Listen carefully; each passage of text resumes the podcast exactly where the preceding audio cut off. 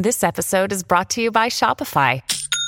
Forget the frustration of picking commerce platforms when you switch your business to Shopify, the global commerce platform that supercharges your selling wherever you sell. With Shopify, you'll harness the same intuitive features, trusted apps, and powerful analytics used by the world's leading brands. Sign up today for your $1 per month trial period at shopify.com slash tech, all lowercase. That's shopify.com slash tech.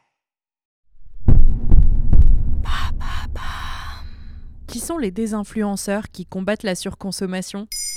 Merci d'avoir posé la question. Le 31 mars 2023, les députés de l'Assemblée nationale ont adopté à l'unanimité la loi de régulation des influenceurs. Cette loi prévoit de mieux encadrer la profession et de réduire les arnaques dénoncées depuis quelques années déjà sur les réseaux sociaux. D'ailleurs, nous vous parlions déjà dans un épisode de Maintenant vous savez d'influenceurs aux techniques marketing douteuses, dénommés un flux voleur par le rappeur Booba. Mais outre les arnaques et le manque de transparence sur les partenariats, les influenceurs sont, pour certains, aussi responsables de participer à la culture de la surconsommation en agissant comme de véritables panneaux publicitaires humains. Alors, sur Instagram et TikTok notamment, on voit depuis quelque temps fleurir de nouvelles personnalités qui se présentent comme des influenceurs. Le but, vous empêcher d'acheter. Comment ça marche la désinfluence? Il s'agit de démontrer en une vidéo ou un post pourquoi tel ou tel produit recommandé par un influenceur est en fait inutile ou même de mauvaise qualité. Il y a de tout. Fast fashion, cosmétiques, appareils électroménagers. Dans un article, BFM TV explique par ailleurs que l'industrie cosmétique est la cible principale des désinfluenceurs, car c'est celle qui signe le plus de partenariats avec des personnalités des réseaux sociaux.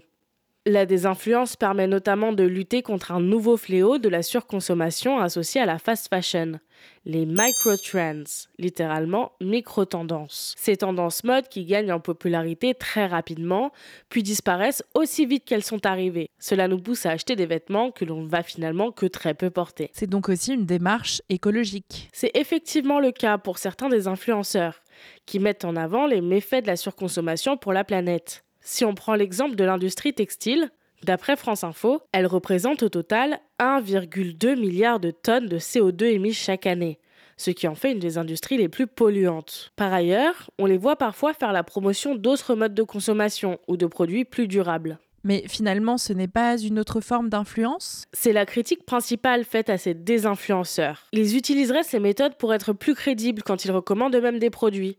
Lydia Ménez, journaliste spécialiste des réseaux sociaux interviewée par 20 minutes, est très catégorique. Il s'agit pour elle d'une nouvelle forme de greenwashing, une manière de se forger une image éco-responsable auprès du public, alors que la réalité est tout autre. C'est un peu le greenwashing de l'influencing. En déconseillant un produit, il donne l'image de quelqu'un qui ne recommande pas n'importe quoi, qui est honnête, une personne de confiance. Ça légitime leur position d'influenceur, ça leur apporte la confiance des gens. C'est tout bénéf pour eux. Alors, simple trend pour gagner des abonnés ou réelle démarche, l'opinion reste partagée. En attendant, le hashtag d'influencing a dépassé les 300 millions de vues sur TikTok. Difficile de faire le tri entre les opportunistes et les engagés. Voilà qui sont les désinfluenceurs. Maintenant, vous savez. Un épisode écrit et réalisé par Mayel Diallo. Ce podcast est disponible sur toutes les plateformes audio. Et si cet épisode vous a plu, n'hésitez pas à laisser des commentaires ou des étoiles sur vos applis de podcast préférés.